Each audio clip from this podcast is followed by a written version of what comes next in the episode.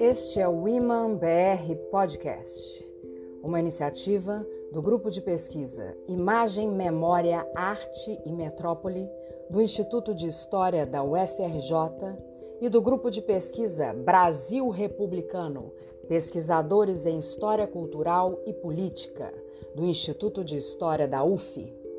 Eu sou Carla Carlone. E eu sou Andréia Casanova. Juntas, coordenaremos entrevistas com pesquisadores de diversas universidades, pensando temas relacionados ao Brasil republicano, sua história e memória.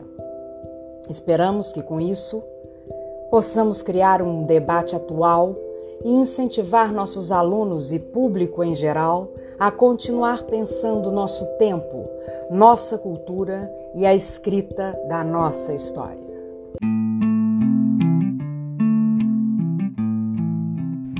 Convidado de hoje do Iman BR Podcast é o professor Daniel Arão Reis, que é importante referência nos estudos sobre a ditadura militar no Brasil e na história das esquerdas revolucionárias no mundo contemporâneo. Daniel é professor titular de História Contemporânea na Universidade Federal Fluminense. Tem graduação e mestrado na Université de Paris 7 e doutorado pela USP, além de pós-doutorados no Brasil e no exterior.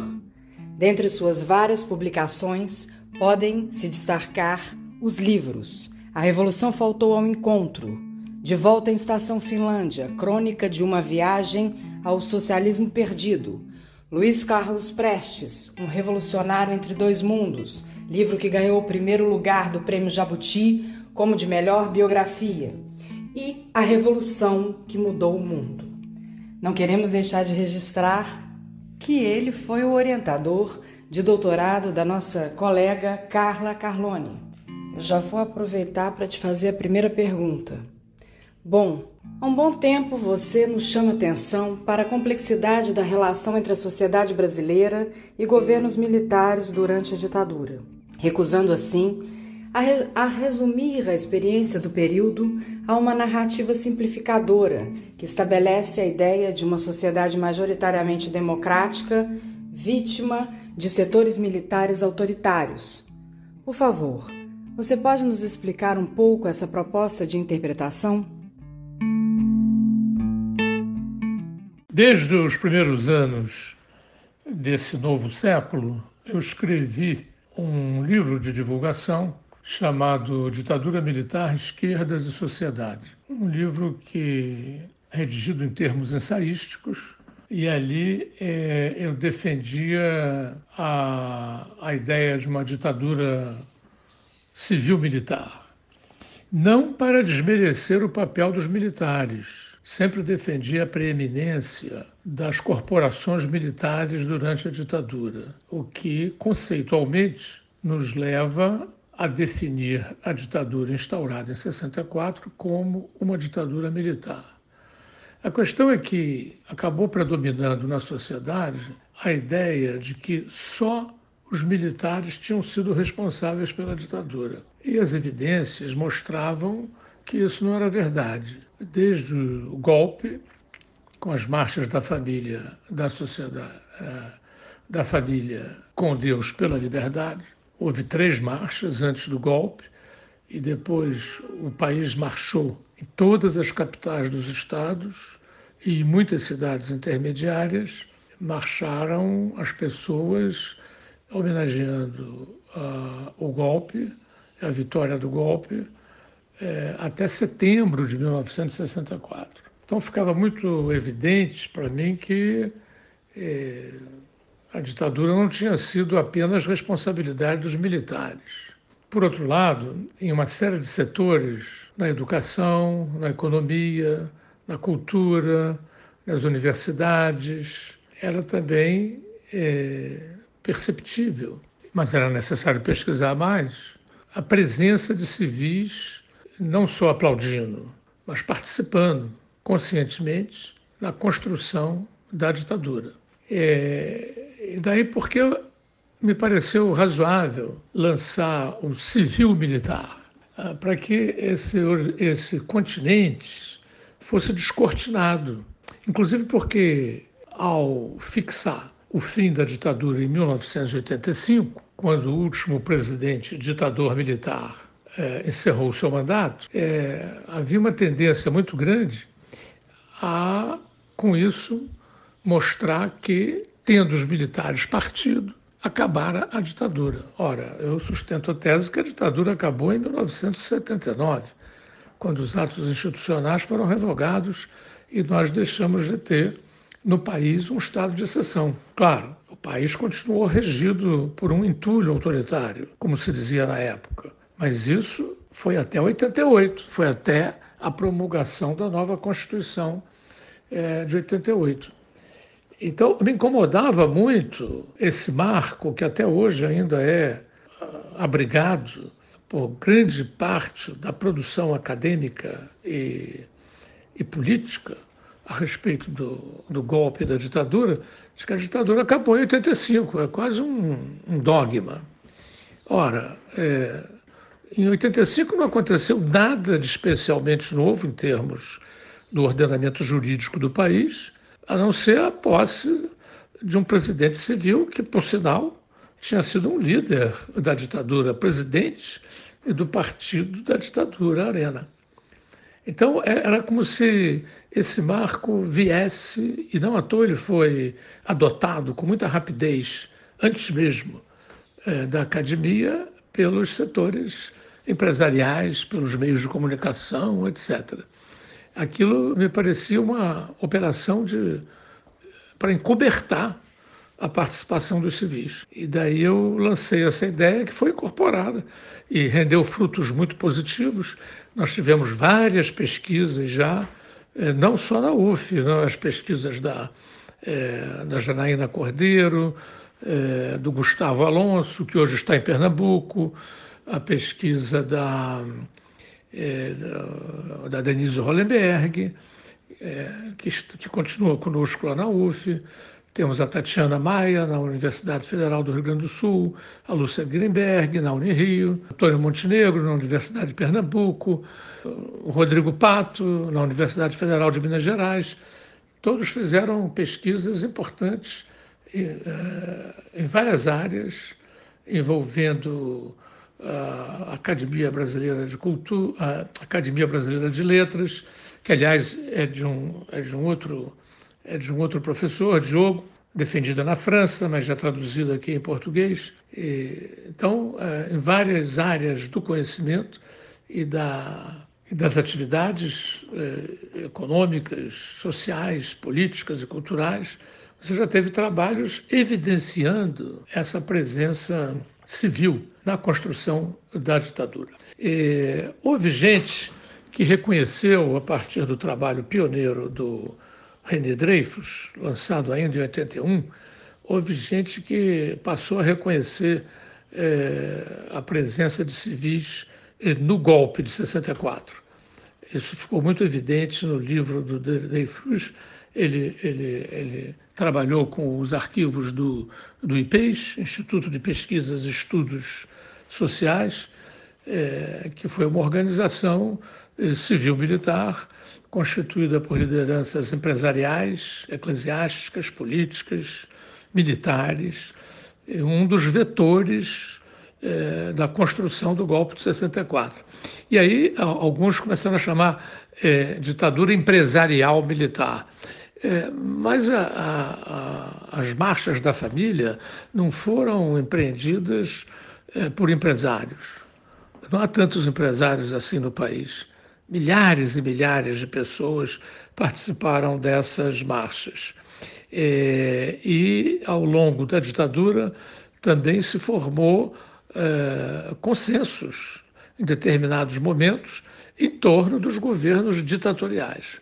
E é o que vem demonstrando todas essas pesquisas sobre diversos aspectos políticos, econômicos e culturais ao longo uh, da ditadura. Ainda falta, no entanto, avançar mais, e isso é fundamental, é naquilo que os alemães chamam, eh, desde os anos 60, a história do cotidiano. É pensar como se comportaram brasileiros e brasileiras comuns durante a ditadura. E isso requer a exploração de fontes ainda pouco estudadas, né? correspondências, diários, publicidade, eh, canções populares, música popular, toda uma série de evidências que possam comprovar ou não eh, a, o apoio e, além do apoio, uma atitude eh, de indiferença ou de resignação que prevaleceu em vastos setores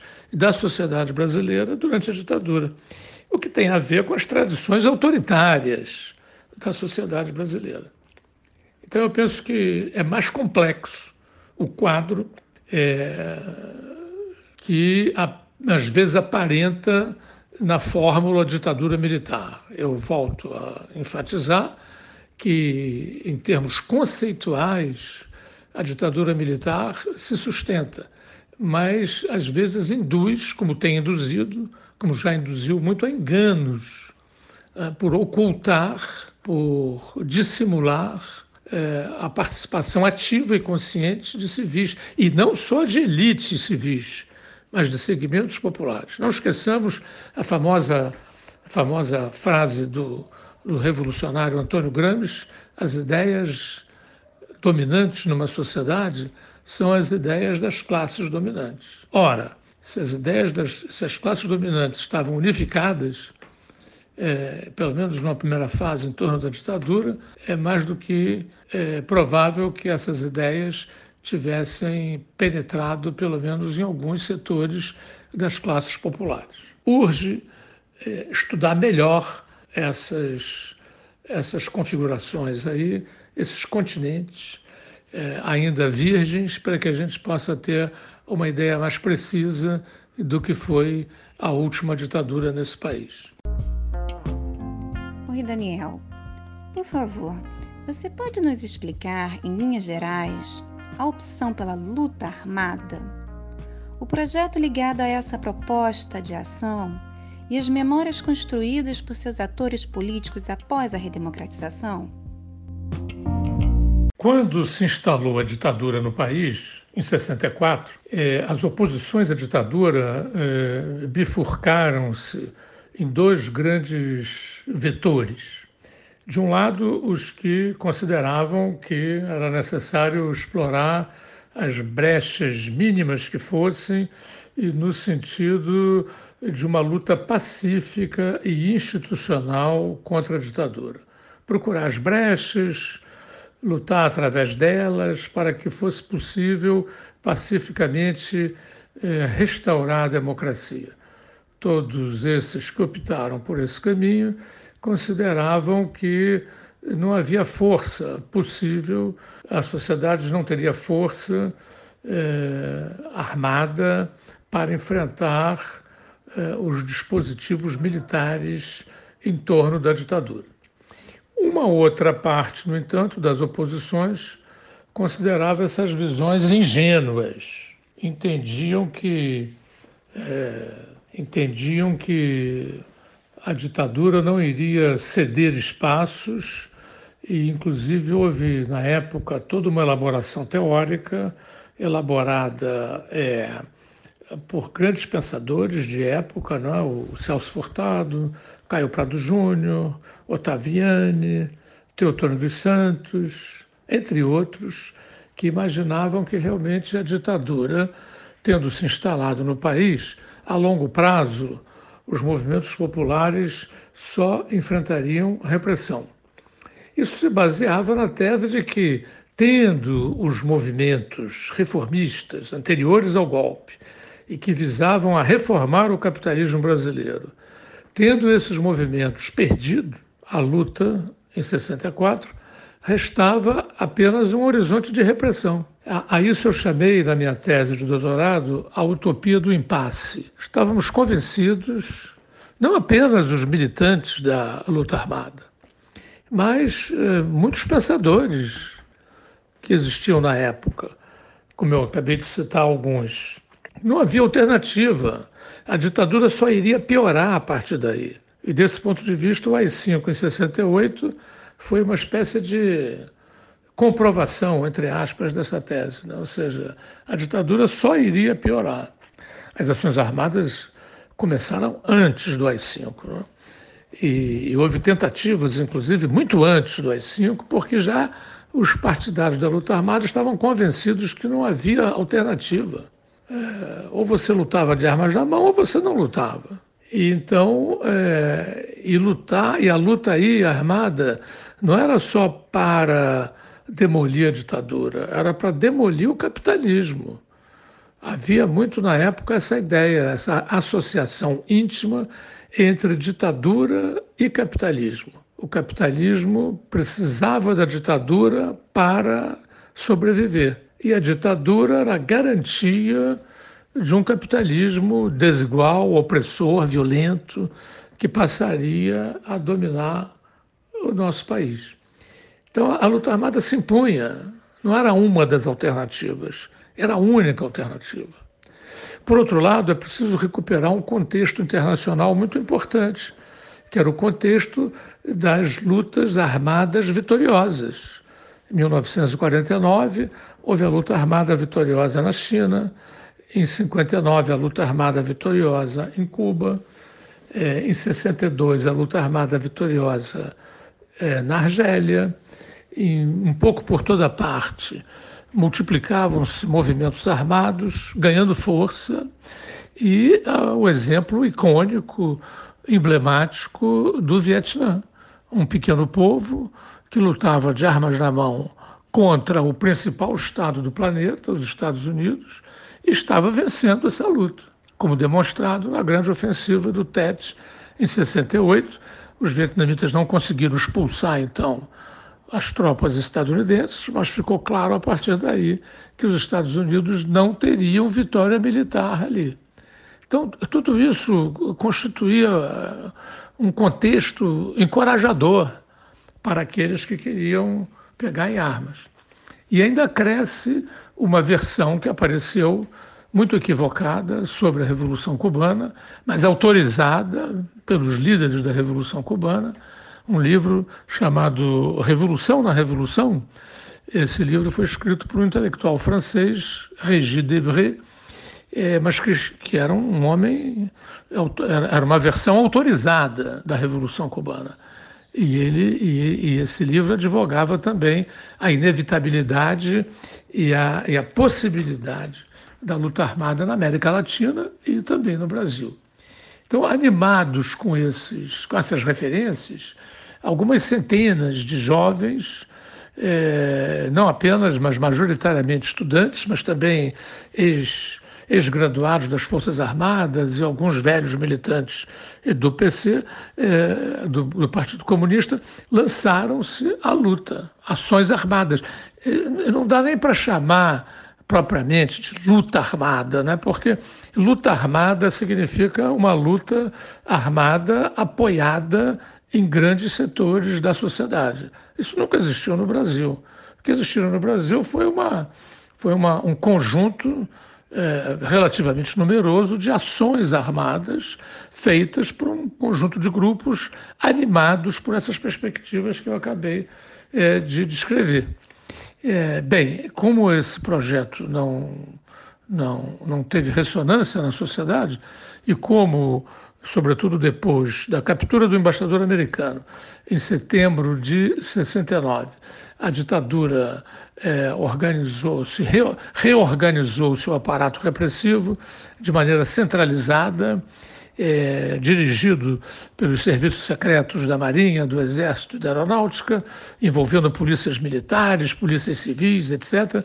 Esse aparato centralizado da repressão destruiu, usando a tortura como política de Estado, destruiu as organizações que de armas na mão lutavam, conclamando o povo à luta, mas sem conseguir, sem conseguir animar o povo uh, nessa luta eh, radical que se propunha. Sorte que essas organizações armadas revolucionárias, elas se intitulavam, com razão, na época, como revolucionárias, porque elas não queriam apenas eh, afastar a ditadura, elas queriam destruir o capitalismo.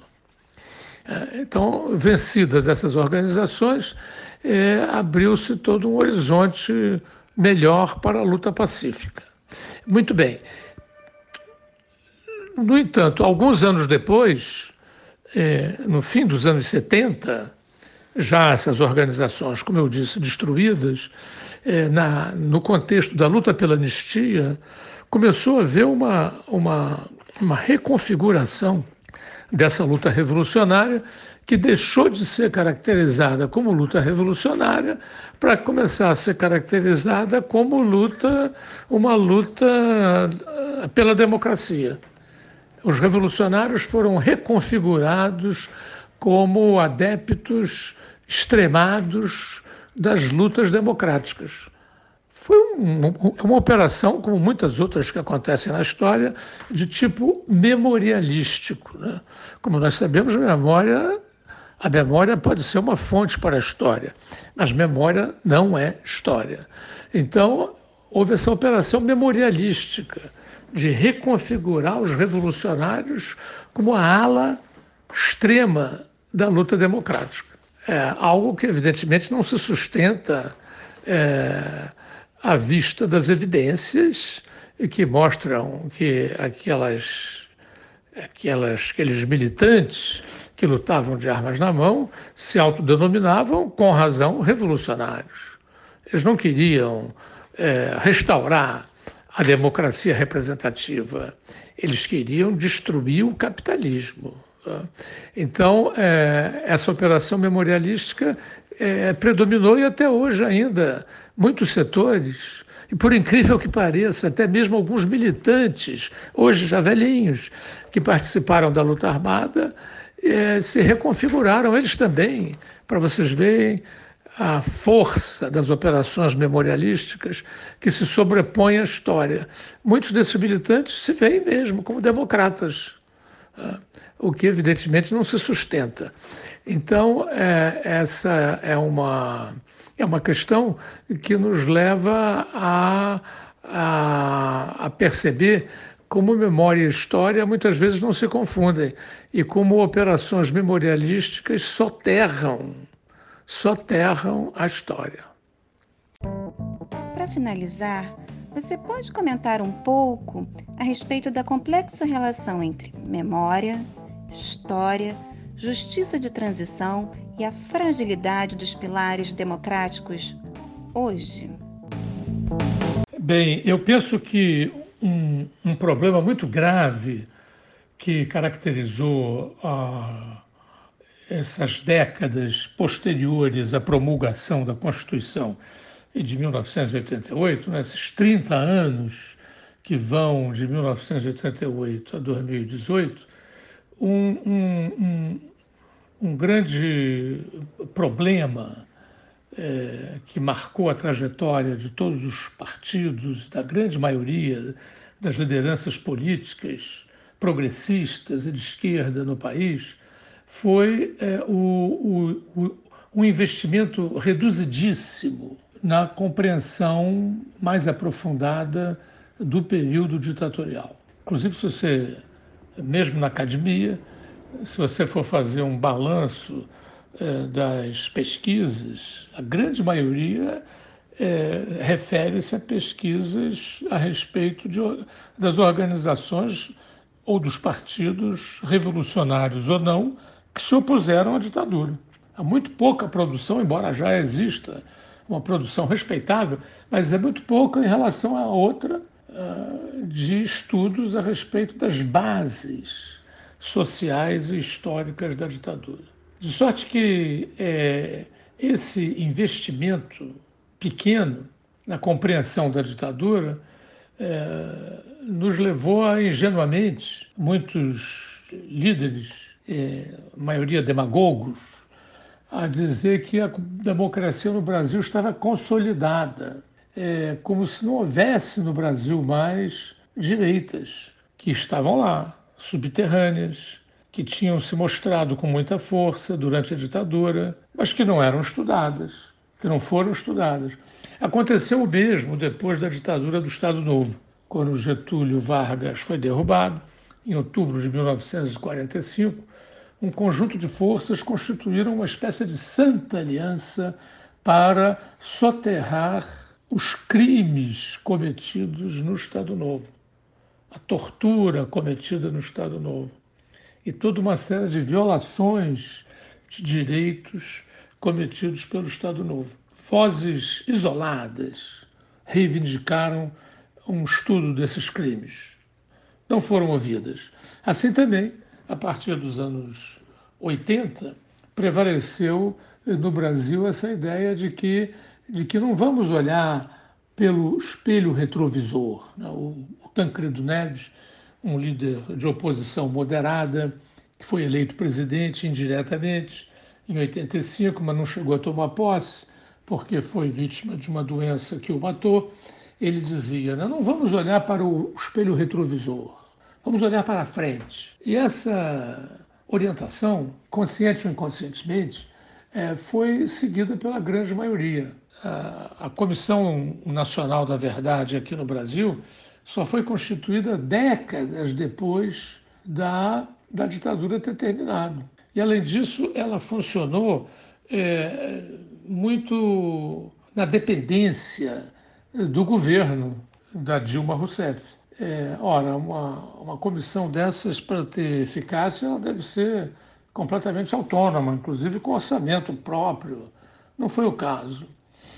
E, além de tudo, um outro aspecto também que nos foi muito prejudicial, as nossas lideranças civis é, não demonstraram coragem cívica de exigir que as Forças Armadas abrissem os seus arquivos, os seus arquivos que evidenciariam a tortura praticada pelo sistema. Houve um encolhimento, as Forças Armadas se, se recusaram, através dos seus chefes, a abrir os seus arquivos, e houve um encolhimento diante dessa recusa. É, os governos civis preferiram deixar as Forças Armadas ali no canto, na expectativa de que o tempo iria curar as feridas. Ora, se é verdade que às vezes o tempo cura as feridas, cicatriza as feridas. É, por outro lado, também às vezes o tempo fermenta os ressentimentos e as feridas. Foi o que aconteceu no Brasil. Os militares ficaram ali é, com uma formação muito reacionária, as escolas militares continuou a ser ensinado que em 64 não tinha havido um golpe, mas uma revolução democrática. Os arquivos foram fechados, havia muitas evidências né, de que havia arquivos, mas os chefes militares recusavam-se e os presidentes civis se agacharam diante da, da determinação dos chefes militares. E, é, afinal, então, a nossa Comissão Nacional da Verdade, embora ela tenha feito, dentro dos limites, um trabalho até razoável, conseguiu levantar alguns pontos importantes e conseguiu, sobretudo, né, definir que a tortura tinha sido uma política de Estado e não uma decisão de meia dúzia de boçais e sádicos que resolveram torturar. Isso foi um grande. E, e também a, a, a, efervescência que se criou ali em torno da Comissão Nacional da Verdade, depois se espraiou, constituíram-se várias comissões da verdade no âmbito dos estados, no âmbito de universidades, etc. Porém, isso durou pouco e finalmente depois que a comissão terminou seu trabalho, as suas conclusões foram divulgadas e devidamente engavetadas. Ah, de sorte que eh, aquilo ali eh, não teve grande impacto na vida política do país, como costumam ter comissões da verdade eh, que mais autênticas, né, com mais força política. De sorte que você teve um processo de embotamento da memória da sociedade e, em relação à ditadura. E isso nos preparou muito mal para os desafios que iriam é, se apresentar. Os partidos reformistas, os grandes partidos reformistas produzidos é, pelos anos pós-ditadura no Brasil, nos anos 80, né, estou me referindo ao Partido dos Trabalhadores, e o PSDB, o Partido da Social Democracia Brasileira, com mais outros, pequenos ou médios partidos, como o PDT, o PSB, é, a grande maioria desses partidos preferiu ir largando de mão, ir abandonando as suas promessas, os seus programas reformistas para se tornarem sócios do sistema. E na medida em que o sistema começou a, o sistema político e social começou a ser criticado com razão, sobretudo a partir de 2008, quando começaram a é, quando a crise econômica mundial começou a bater firme no Brasil, aumentar o desemprego, aumentar as desigualdades sociais, é, como os partidos reformistas já tinham perdido a sua vocação reformista e já estavam ali é, configurados como sócios de um sistema cada vez mais detestado. Resultado, isso abriu, abriu campo para políticas salvacionistas que acabaram sendo encarnadas por Jair Bolsonaro, um homem de extrema direita e que conseguiu arrebanhar uma quantidade de votos eh, muito maior do que a extrema direita tem no Brasil. Digamos que a extrema direita possa ter no máximo 10, 12, 15%. O homem teve mais de 50% de votos. Então, é, foi uma. Eu, eu, eu, denominei esse processo, né, o processo das armadilhas da memória, como ao não incentivar, não acionar uma memória é, ativa para pensar o passado, é, animar pesquisas históricas sobre o passado. Não, o que se fez foi é, esquecer o passado. E agora a gente tem esse desafio aí que está diante de nós, que são ameaças à democracia frágil, inconsequente, uma democracia muito insuficiente, mas é melhor ter essas margens democráticas, tentando aprofundá-las, do que cair de novo eh, no horizonte de uma, eh, de uma nova ditadura. Então, são, são lições aí que ficam para o futuro. Né? Reiteramos o erro eh, dos que sobreviveram ao Estado Novo e não quiseram pensá-lo, ah, reiteramos esse erro nos anos 80, a ver se no futuro nos mantém, a sociedade consegue manter, manter suas, suas iniciativas de pensar o passado, é, porque, como diz um grande intelectual, Amos Oz, o passado nos pertence. Nós não pertencemos ao passado, mas ele nos pertence se nós resolvermos estudá-lo, resolvermos estudá-lo para compreender né, os seus limites e poder superá-los. Fechamos com um trechinho do Bob Dylan. The answer, my friend, is blowing in the wind. Dica do próprio Daniel. Muito obrigado, querido.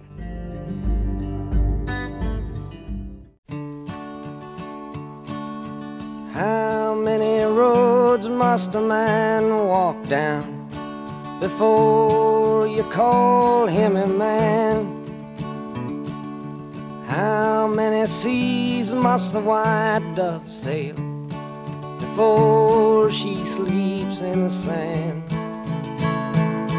And how many times must the cannonballs fly before they're forever banned?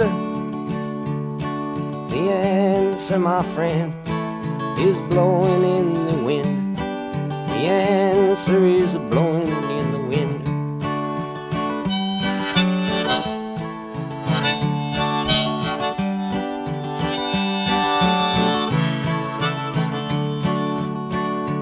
Yes, and how many years can a mountain exist before it is washed to the sea? Yes, and how many years can some people exist before they're allowed to be free? Yes, and how many times can a man turn his head and pretend that he just doesn't see? The answer, my friend, is blowing in the wind. The answer is blowing